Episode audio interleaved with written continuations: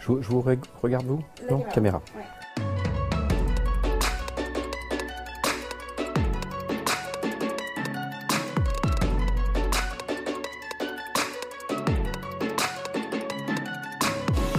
Ah, C'était une superbe aventure, un, très beau cadeau, euh, mon roman Hors de moi. euh, Quand il est sorti aux, États-Unis, le lendemain, il y a une critique du New York Times qui disait ça ferait un très bon film.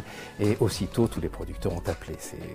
Ça se passe pas toujours comme ça, mais voilà. Après, ça a mis cinq ans à se faire, c'est très long. Et ça s'est fait avec Liam Neeson, Diane Kruger et, et Bruno Gantz notamment. euh, Et c'était un superbe film, j'en parle d'autant plus librement que c'est pas moi qui l'ai écrit. Et j'ai juste euh, fait un petit retravail dessus à la demande de Liam Neeson qui trouvait qu'on s'écartait un peu du roman à un moment.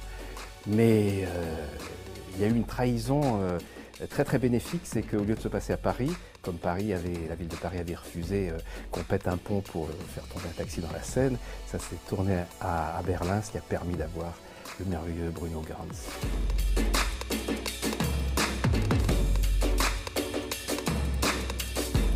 Il était très proche. Le, film a réussi à être un, vrai film d'action, plus que, que n'avait été le, roman, mais d'action psychologique aussi. Et de. Et Liam Neeson avait à la fois la finesse, la robustesse, la fragilité et euh, le côté terriblement euh, attachant euh, qu'il fallait pour le, pour le rôle. J'imaginais pas ses traits, j'imagine pas un acteur quand je, crée un personnage, mais il était plus que compatible et c'était un très beau cadeau.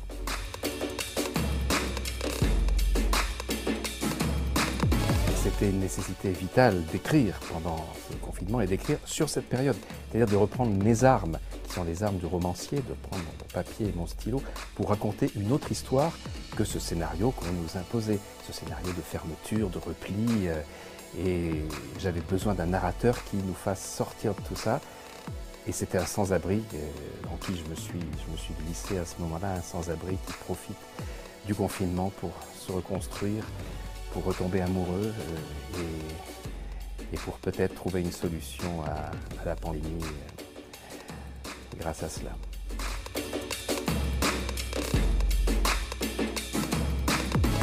Alors Tintin, c'était euh, comme Astérix, les, passions et comme beaucoup, beaucoup, beaucoup de mômes et, de- et d'adultes. Et lorsque les producteurs de Tintin et le temps du soleil m'ont demandé de, de faire la version française sur les producteurs flamands, c'était créé euh, en Flandre.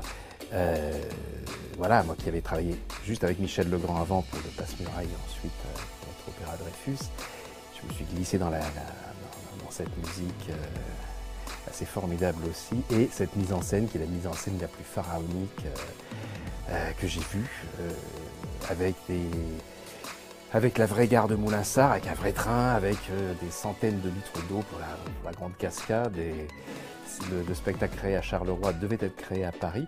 Et puis il a été escroqué par le, le producteur parisien euh, qui en fait s'est fait payer euh, pour une salle qu'il n'a pas construite. Et, mais on a bon espoir de, de remonter un jour à Paris. On avait vendu 200 000 places qu'il a fallu rembourser.